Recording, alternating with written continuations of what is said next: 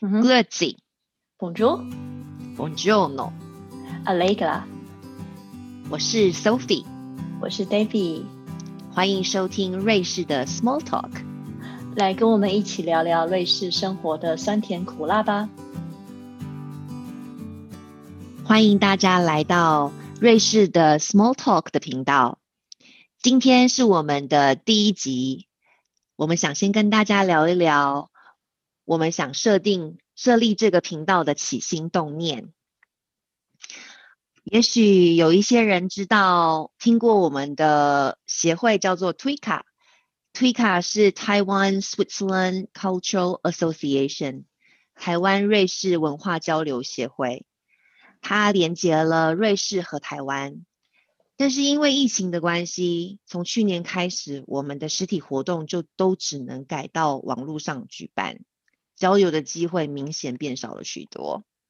我们希望透过这个 podcast，这个线上的广广播节目，与住在瑞士的听众，或是即将来到瑞士生活的你们，也或许是已经离开瑞士的朋友们。来听听我们在瑞士的工作和生活经验分享。大家也可以在脸书上的 Twika 粉丝页与我们互动，这个是官方说法啊，说法对。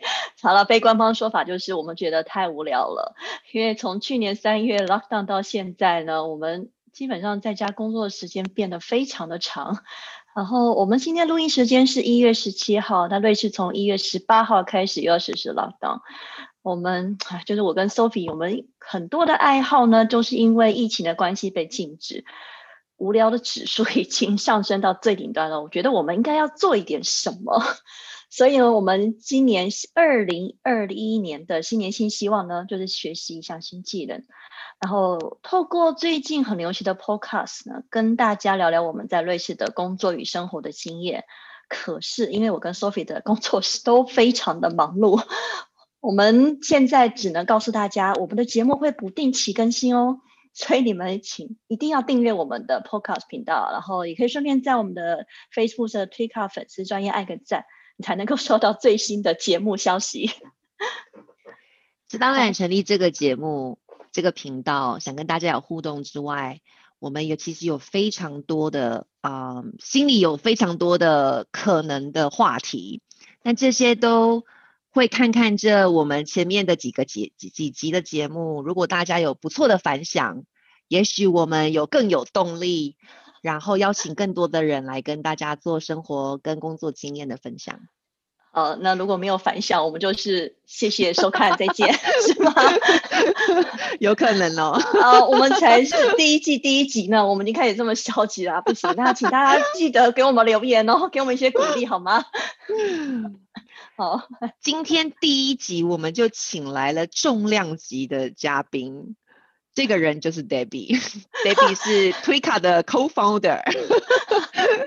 对，我们也就两个人而已。我们的 Trika，哎，我们的 Trika 其实就只有我们两个人哎。主要是我们两位，很很小的呃组织，但是有很大的梦想。对，我们的梦想很大，而且我们还在持续进行中。但是因为疫情，就嗯没有办法持续下去，所以我们把我们的梦想、我们的理想、我们的幻想。移到了 Podcast 上面，然后来等于是在测水温吧，试试看看有没有，你知道能够继续靠这个啊 Podcast 广播平台呢，继续达成我们的未来的期望或是什么梦想之类的。是第一集我们有 Debbie 来跟我们介绍他到瑞士的经验。那瑞士 Debbie 来很久了啊，他到他。等一下会告诉我们详细的 年数以及为什么他来瑞士。但我想先说说他，我认我当时会认识 Debbie 是因为，其实，在还没碰面之前我就听过他了。那这个是发生在我跟我的先生决定要来瑞士的时候，我们想做一点功课，于是经过 Google 大神，他把我带到了 Debbie 当时的部落格。我想他也是。非常早期，而且写部落格的先驱，他开启了瑞士这一扇我认为还蛮神秘的门，所以让我们当时都对瑞士有初步的了解。然后，嗯，在来瑞士之前就有这些，嗯，所以他当时非常有名。其实你只要问有没有看过 Debbie 的部落格网页，我想在来瑞士的人很少没看过的。所以，但这个部落格目前已经生灰尘了，我已经很久没有去管它了。但是当年当年的那些都还留着，这可能需要再找时间 update 一下。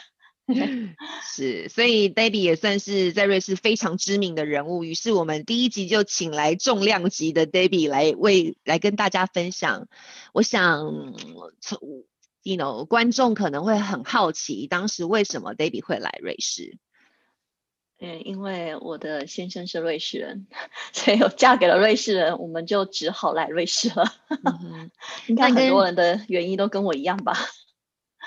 是，那你可以跟大家说一说，你跟你的先生是怎么认识的？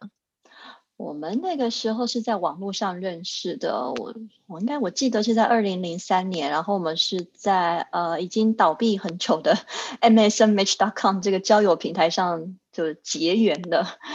认识之后，然后当然是经历了一些远距离的恋爱，然后就最后决定我还是我来瑞士，因为我觉得因为那时候在台湾嘛，你说我们台湾在台湾工作没有那么多的年假。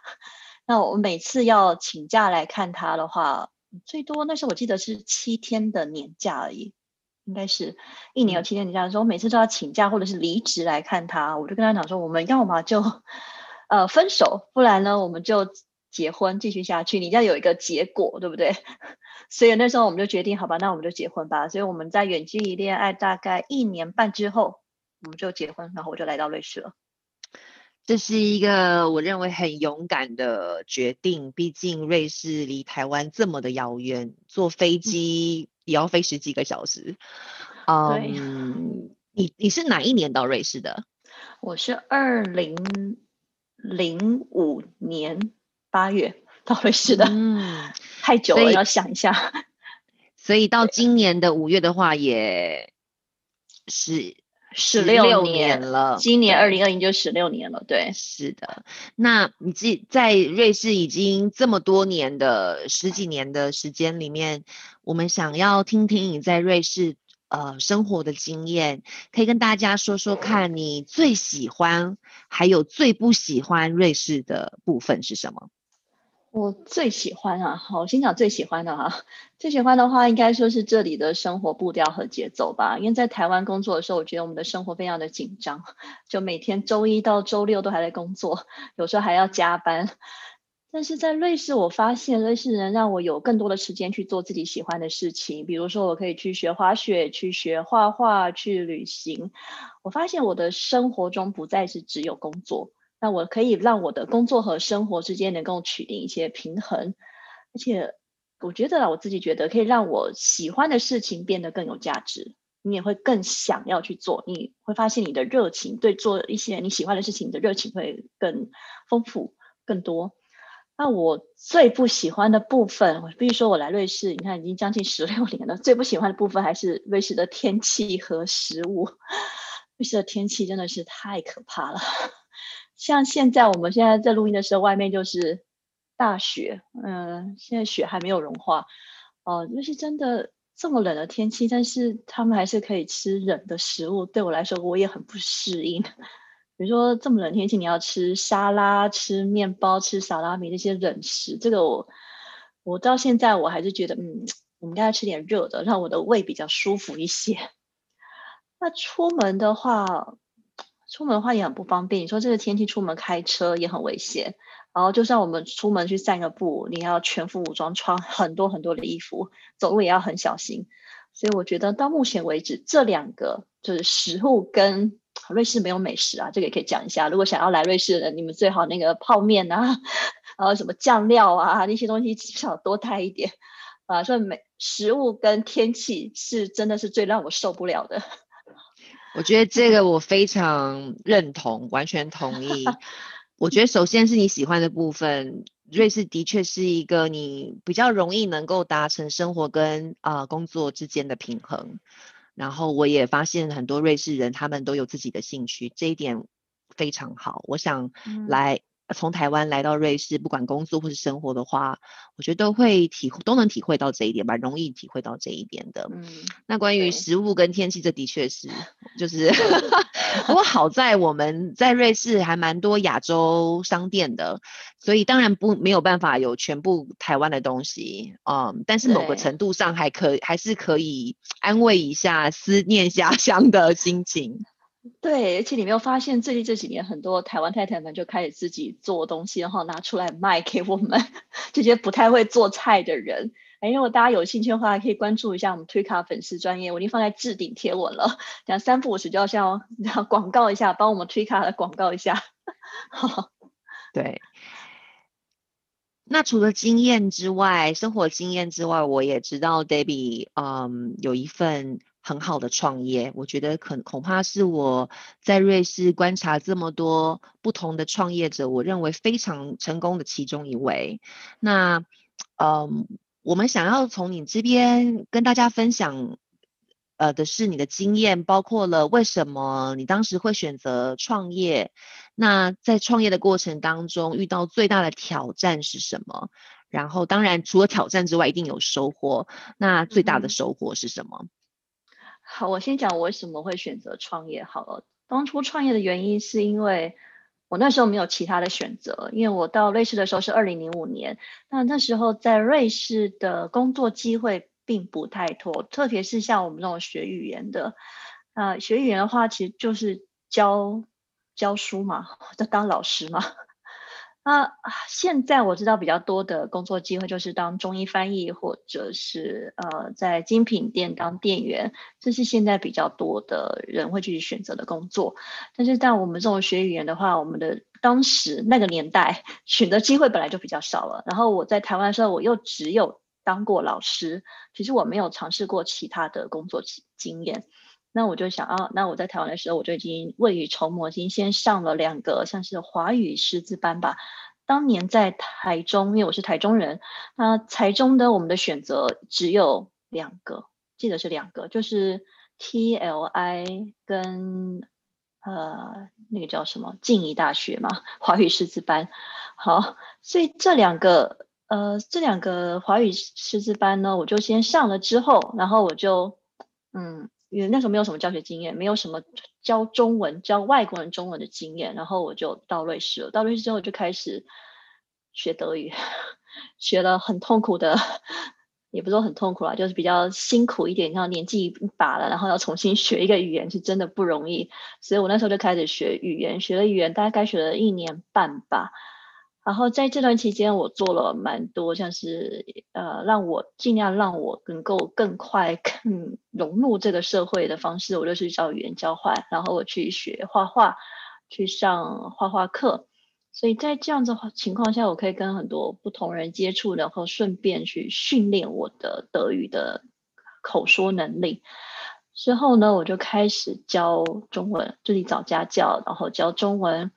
然后其实这个呃创业呢，应该算是我的第二次创业。我的第一次创业就只是一个工作室而已。那我当时是因为一个人开工作室，但我就发现，哎，我的学生越来越多了，我没有办法就全部这种自己上，这些太多了。然后我就把我的朋友一个个找进来，然后找进来了之后呢，我就我就开始上课。但是我就发现，当你跟你的朋友在一起，哈，我们。是不错，但是当他变成你的创业伙伴的时候，你就会发现，呃，可能会有一些理念不合，或者是你们想法不一样的时候，所以那个时候我就毅然决然说：“OK，好吧，那我就放下这个工作室，我自己再出去创业。”所以那个时候就正式成立了我的语言学校。我的语言学校是要做 s p a 书的一样，为什么是我的名字呢？这个可以跟大家讲一下，因为在瑞士创业其实很容易。他他的创业方式有三种方式，一个是个人公司，还有 g a m b 哈有限责任公司，跟股份有限公司是 RG。啊，我选择的方式是最简单的个人公司 ITV 嘛。它的优点和缺点呢，其实都有啊。优点就是因为你可以马上开始，你只要有你的嗯，你的有一些资本，一点点的金额，你自己知道你你有需要多少钱来做这件事。你比如说你要用这些钱去找教室，去租场地，然后去设立网站，然后你只要有你的公司的地址，其实你就可以成立一间公司了。但是个人公司呢，它的规定会比较严格，就是你必须是用你的 n a m 就是你的姓。所以我姓杨嘛，所以我的学校就叫杨氏语言学校，是吧？出了杨，必须是你的姓。然后之后呢，你就可以在任何地点、任何时间就可以成立。你也不一定要去注册。我是我是先成立之后呢，过了几年我才去登记那个叫什么营业注册嘛，应该是立案吧，就是立案。立案有点像是呃，别人就不可以再用这个名字了。那我在我还没有立案的那几年，没有正式成立立案的那几年呢，是如果别人想要要发出这样这个名字的话，还是可以用的。好，然后第二个呢，GMB 它有限责任公司呢，这个会成本会比较高一点，你需要两万块瑞郎。就是比如说像台湾的中小企业就属于这个类型的。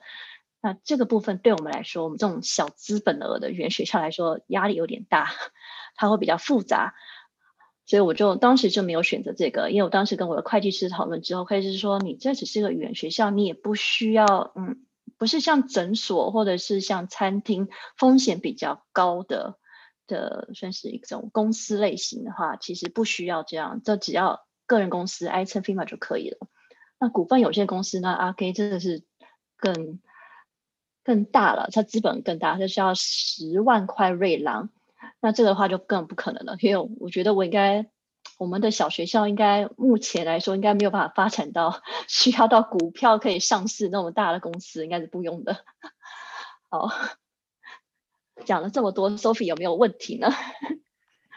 我觉得 Debbie，我也是，我们当时我是来瑞士，二零零八年来瑞士，二零零九年我认识 Debbie，当时就是在呃刚刚 Debbie 提到的工作坊当中认识的那。呃，当时有好几位老师，呃，一起。那从那个时候开始，一直到 Debbie 现在创业也十年了，啊，超过超过十年了。所以，嗯，一路上看着 Debbie 的学校的成长，然后，嗯，很有自己的想法跟理念，我觉得非常的佩服。我觉得要当老板的确是不太容易，啊，而且。同时又呃结合了自己的专长，那在这个过程当中，你觉得最大的挑战是什么？最大的挑战，我觉得创业最大的挑战就是当老板，你没有害怕的权利，你真的只能往前冲。你在往前冲了，你要想到你后面还有一群人在等着你，所以你根本没办法停下来。好，你只能往前冲。然后像这次疫情的关系，我真的觉得疫情让我。思有蛮多的思考吧，反思吧，应该讲，因为大家都没有经验，我觉得所有的老板都没有这这种经验吧。你说疫情呢？你说要 lock down，OK，政府说 lock down，那政府说你现在不能上课，政府说你要怎么样怎么样。好，那我们就只能去想办法去解决所有的问题，因为我们后面还有老师们、有学生们、我们的客户们在等我们说，哎，我们要等你发布消息，我们接下来要怎么做？所以。当老板呢这点是最有挑战的，你真的就是要去在最短的时间想到办法去解决它。的确是，这个是老板需要的能力，而且我觉得我也很以 Debbie 为荣，我觉得他做的非常好。再加上这一次因为冠状病毒的关系，我想对任何的行业或是跟任何对任何的老板都不是一件简单的事情。嗯，因为呃政策各方面。嗯，都在不断的变化，所以反应必须要快，也需要非常的灵活。那我相信除了挑战之外，一定也有收获吧？那你这几年创业的过程当中，最大的收获是什么？最大的收获呢，应该是说，因为我教的大部分是成人的学生，好，最大收获应该就是认识很多各行各业的学生。我必须说，我的个性其实本来就是一个内向害羞的人，我真的不是。非常的去跟这种跟人家什么社交或者马上跟你交朋友那种不是，但是我发现当了老板之后，我必须，我应该，我应一定要让自己，就是不得不啦，跟很多人去说话。但是跟很多人说话，我就发现，哎，其实说话也不是这么的可怕。因为当你跟人开始交流的时候，你就发现，哎，每个人的生活跟工作经验都不一样。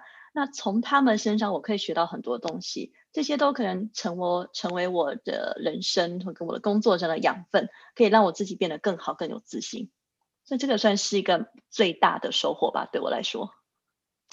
我完全看得到这个过程。我觉得 Debbie 这尤其这几年，嗯，改变非常的大，而且是就像他说的，往更好、更有自信的发展呃方向发展，非常好。嗯，也谢谢这 Debbie 这一次，you know 跟大家分享创业的经验，非常的宝贵。因为毕竟有这样的经验的人不是大多数的人，所以我相信这一次的经 这个经验，也绝对可以给也许也想要创业的你一些想法。那我想要呃代表一些比较年轻的人。他们如果想要到瑞士，不管是生活，或是或是念书，或者是工作，就是想到这个国家来的话，你会给这些年轻的人一些什么建议？哇，年轻的就想当年年轻的我们呢？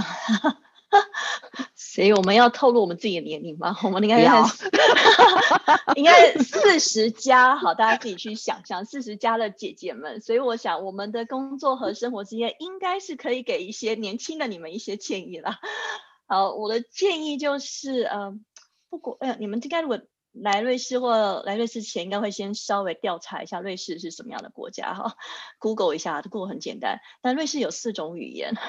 四种官方语言，所以是有点复杂。那我们是在苏黎世的德语区。那不管你是去哪一个语区，德语区、法语区、意大利区，或者是罗曼语区，好。但是呢，你要先想好，你不管你去哪个语区，你一定要先把当地的语言学好。你不要想说，只要英语就可以打遍天下无敌手那种感觉。但是我觉得在瑞士的话，呃，在不同的语区，如果你会当地的语言的话，会。更加融入这个国家，不管是在你的生活中，或是在工作里面，而且还有另外一个很重要的，我觉得应该是要打开心胸，尝试新事物吧。我们台湾和瑞士的文化其实差异是蛮大的，虽然说我不是很喜欢瑞士菜，但是我还是去尝试。虽然我不太喜欢从上面滑下来那种。快速滑雪那种，但是我还是去学了，所以我也不太喜欢往上走，你知道爬山一定要往上走，但是我觉得，嗯，可是你当你走上去了，看到哇，这么风景这么美，还是很值得。那我反正不管怎么样，我我都愿意去尝试，尝试之后你才知道你喜不喜欢嘛，对不对？那我还想到一点，嗯。以老师的工作来说，好了，比如说呢，我们说当老师其实就是要去看学生没有看过的风景，把这些新事物传递给学生，变成他的成长的养分。那同样的呢，应该说我们呐，我们自己的话，我们当老师的生活精彩，教学才会精彩。这句话是我在福哥的教学的技术这本书上看到，我觉得非常的棒。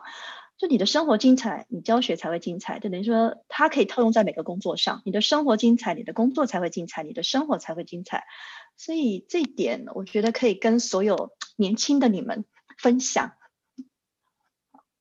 对，谢谢 Debbie。我想除了年轻人之外，因为我们可能先预设年轻人比较勇敢，敢踏出那一步。但是如果你是中年或是老年的你们，也想要或者是也想尝试到瑞士来啊生活的话，我想这些建议其实都是受用的。嗯，今天真的非常谢谢 Debbie 来跟大家分享。我想我们听到了 Debbie 来瑞士的理由。为爱来到了里呃瑞士，一个天气又冷，食物又不怎么好吃，但是嗯，除了这些之外，有非常美好的部分，包括了生活跟嗯工作之间可以取得到美好的平衡。嗯哼，那除了这些之外，Debbie 跟我们分享了他的创业的经验。我想他是这些经验都是非常有用的资讯。如果你也开始思考创业这件事情的话，那这些有关的呃资讯，我想都很容易在啊网络上找得到。当然，如果你想要知道更多的话，嗯，非常欢迎到我们推卡的粉丝页。留言或是问问题，我们会尽快的呃回复你，或者是告诉你哪里可以找到你需要的资讯。那对大家如果有机会的话，也可以去 Google 一下我的部落格，那个尘封已久的部落格 Swiss Debbie。他我那时候是放在网络城邦，所以以前认真曾经认真写过的资讯都还在。比如说我是怎么跟我们家瑞士人认识的，然后我那时候成立公司，嗯，我们那时候还办了一场讲座，就是跟创业有关的讲座。我那时候我都曾经 很认真的把它写下来。对它还在，我没有把它删除。我想说，这这当时算是当时年轻的我的 一些回忆吧。非常好，大家一定要去看 David 的部落格。你再说一次，这个大家要怎么找到你的部落格？就搜寻 Swiss David，那我也可以把它放在我们的 Twitter 粉丝专业上。太好了，对，那。当然，除了创业的经验，Debbie 也跟大家分享了一些建议。不管你是在什么样的年龄层，你想到瑞士生活、工作或是学习的话，我想都非常的受用。不管是包括了语言，然后，嗯，想要尝试新的、愿意尝试新的事物的心态，这个都非常的重要。那比如说，当老师就是要增加自己、丰富自己的生命，会让啊你的教学。更有生命力，我想这个就像你说的，套用在各个不同的工作领域里面。对，好，所以我想谢谢你，Debbie 今天的嗯跟大家的分享。我想我们今天的访问就到这里。对于这一次的访问有什么心得想跟我们分享的，或是有什么疑问，或是你想听听什么样其他的内容，内容也非常欢迎到我们推卡的粉丝页留言，也可以写信到我们推卡。Dot ch 网站写信或是捐款赞助哦，如果你愿意的话。对，感谢感谢。好，那我们下次见喽，拜拜，拜拜。